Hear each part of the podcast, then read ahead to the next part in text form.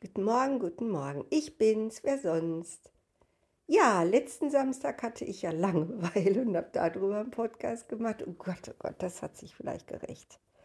Also ich habe dann was richtig Tolles erlebt, ne, so was ich ja unbedingt wollte. Ne, dieser Samstag muss einen Höhepunkt haben und das hat dann auch wunderbar geklappt.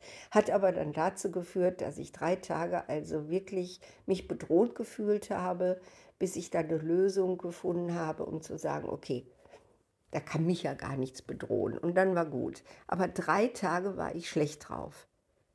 Weil ich wie ein kleines Kind, ich habe Langeweile, ich habe Langeweile, eben irgendwie selbst schuld. Ich muss einfach immer wieder betonen, diese Geschichte von Gedanken ziehen die Realität an.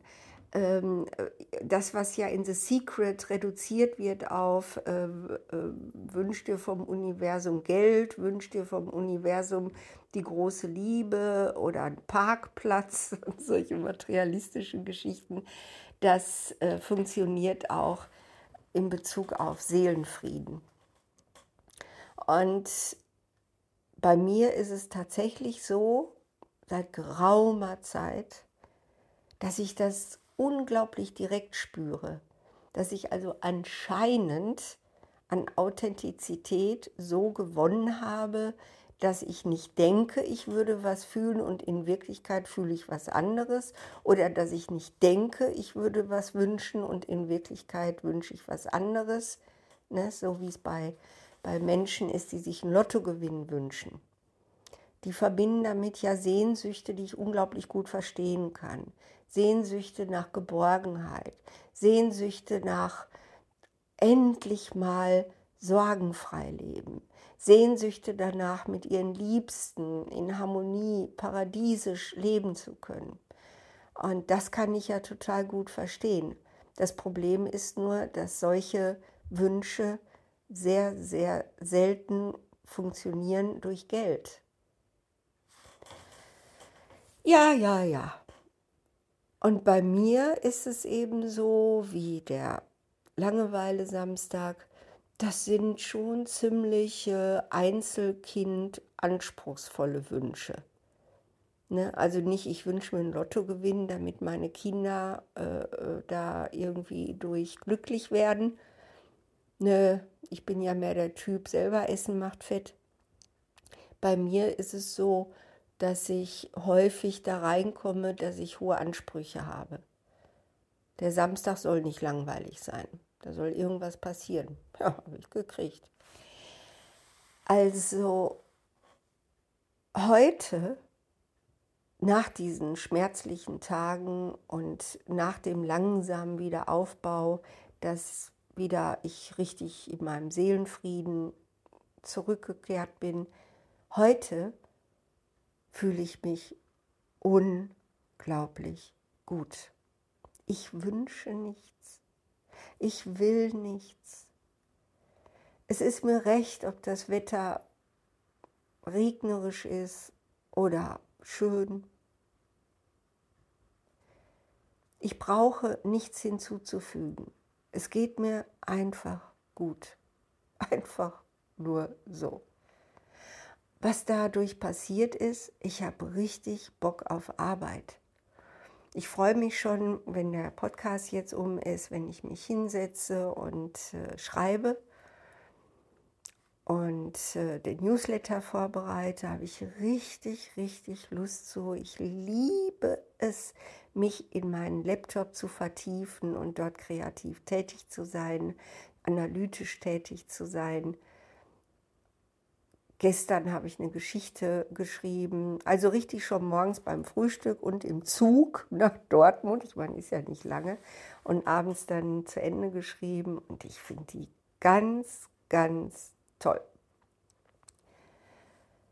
Ja, also meine Kreativität, meine, meine Möglichkeit, Inspiration, Intuition und Imagination fließen zu lassen, ist total abhängig davon, dass ich wunschlos bin, dass ich mich über nichts ärgere, dass es nichts gibt, was mich zu Bewertungen bringt, zu Urteilen bringt, zu dem Gefühl, ich müsste mich wehren, sondern das ist im Grunde genommen das Gefühl, falls jemand alt genug ist und The Little Big Man, Little Big Man kennt den Film, damals mit Dustin Hoffman und seinem Indianervater, der, äh, der war schon sehr alt und der geht dann mehrmals im Film, geht er auf so einen Berg, legt sich dahin und sagt, heute ist ein guter Tag zu sterben. Und er meint das auch völlig ernst. Er denkt, er kann sich da jetzt einfach hinlegen und dann klappt das auch und dann stirbt er. Ich weiß noch, in einer Szene, ich glaube, dass, wo er das das erste Mal macht, fängt es an zu regnen. Und dann steht er auf und denkt, okay, heute ist doch kein guter Tag zu sterben. Ich meine, wer will schon im Regen da draußen liegen, wenn er stirbt? Irgendwann klappt es dann aber. Und dieses Gefühl, dieser innere Frieden, zu sagen, heute ist ein guter Tag zu sterben. Oh, der ist so toll. Der ist so befreiend. Der gibt mir solche Liebe zu allem. Ich sitze jetzt gerade hier, ja, natürlich wieder gemütlich auf dem Sofa, Beine hoch, gucke auf das Bild mir gegenüber und in diesem Bild äh, spiegelt sich ein Baum bei mir da im Garten und der weht so vor sich hin.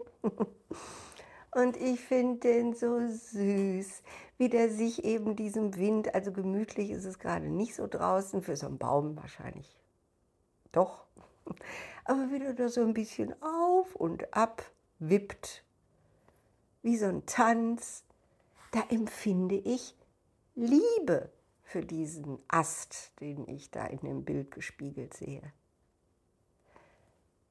Also bei meinen unbelebten Dingen, die mich jetzt umgeben, ist es nicht so stark. Aber alles, was, nee, nee, nicht alles, was lebt. Also wenn ich mir jetzt gerade meine Topfblumen angucke, äh, die finde ich auch gut und sage Hallo, Kameraden. Aber das, was da draußen ist, hat nochmal eine andere Freiheit. Der Wind, die Wolken, die Pflanzen, die Menschen, alles, was da draußen ist und was ich erleben darf, das ist für mich so eine so ein Geschenk. Das gibt mir solche Dankbarkeit, dass ich das erleben darf. Noch. Vielleicht ist ja heute wirklich der richtige Tag zu sterben. Ja, dann ist es eben so. Ich bin heute bereit, weil ich richtig, richtig in meinem Seelenfrieden bin. Heute muss gar nichts passieren. Heute habe ich keine Langeweile. Ich werde natürlich jetzt nicht hier sitzen und nur Löcher in die Decke starren.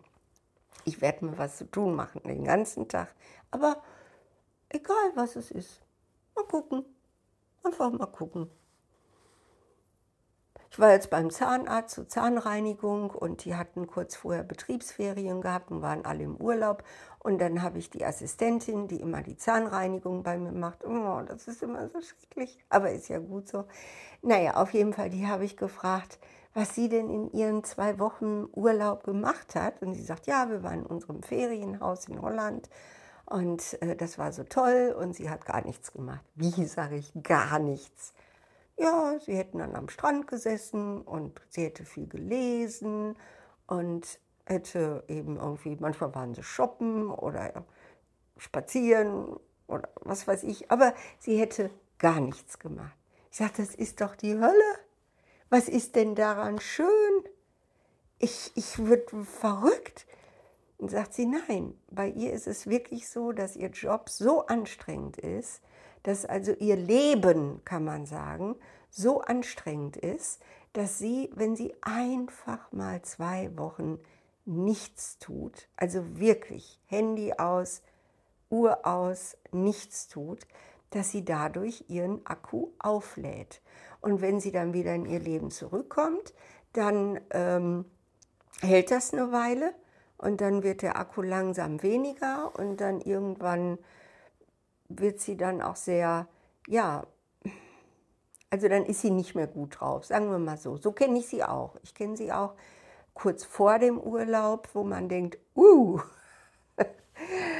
ja, und sie also richtig fast verzweifelt ist, weil ihr Akku so leer ist. Und dann lädt sie den im Urlaub wieder auf. Und mein Zahnarzt, mit dem habe ich dann auch darüber gesprochen, der war ja auch im Urlaub, und dem geht es ganz genauso. Der hat mir das auch genau erklärt. Er braucht es dann einfach, also nicht mehr wie früher, wo er dann Abenteuerurlaub gemacht hat im Dschungel und was weiß ich, sagt er. Ich brauche es einfach irgendwo am Strand zu liegen, gar nichts zu tun, nur mal zwischendurch ins Wasser gehen und sich abkühlen und einfach nur Akku aufladen. Ja, und ich sitze dann dazwischen, ich Langeweiler, ne? Langeweile. Und denke, also, ich habe überhaupt keinen Akku aufzuladen. Ich lade meinen Akku abends auf. Mein Urlaub findet täglich statt, so zwei Stunden Freizeit, so mehr als zwei Stunden, sagen wir mal drei Stunden Freizeit äh, mag ich gar nicht. Ich muss schon immer was zu tun haben. Äh, das macht mich glücklich. Man könnte auch sagen, anscheinend führe ich ein so dermaßen komfortables Leben, äh, dass man das gar nicht Arbeit nennen kann, sondern Vergnügen. Und das stimmt. Meine Arbeit ist mein Hobby. Meine Arbeit macht mich glücklich. Meine Arbeit führt dazu, dass ich die wunderschönsten Abenteuer erlebe, so wie eben früher der Dschungelurlaub meines Zahnarztes. Mein Leben ist ein Dschungelurlaub. Nur, dass ich nicht abends in einem blöden Zelt schlafen muss und aufpassen, dass da irgendwie unter so einem Moskitonetz nicht irgendwelche Insekten, die mich stechen können, sich versteckt haben. Nein, hier ist alles gut. Hier gibt es keine Mücken. Und wenn es mal eine Mücke gibt, dann nehme ich meinen Insektenchemie-Flüssigkeit für die Steckdose und ja, und dann hat die Mücke eben Pech gehabt. Und ich habe auch meiner Assistentin, meinem Zahnarzt auch gesagt, ich lebe so wie ein Bauer. Ich mache das einfach gerne. Das, was dran ist, wird gemacht. Ich glaube, viele Bauern sind auch so, dass wenn die im Urlaub sein müssen, dann denken die immer, ich will nach Hause, ich will nach Hause. Und so bin ich ja auch. Kurz und gut. Heute bin ich im Seelenfrieden und ich wünsche euch, dass ihr dieses Gefühl auch kennt. Vielleicht lernt man das erst ab einem gewissen Alter, dieses heute ist ein guter Tag zu sterben. Gibt es was Schöneres, als das zu empfinden? So, und jetzt gehe ich mal an die Arbeit. Dankeschön.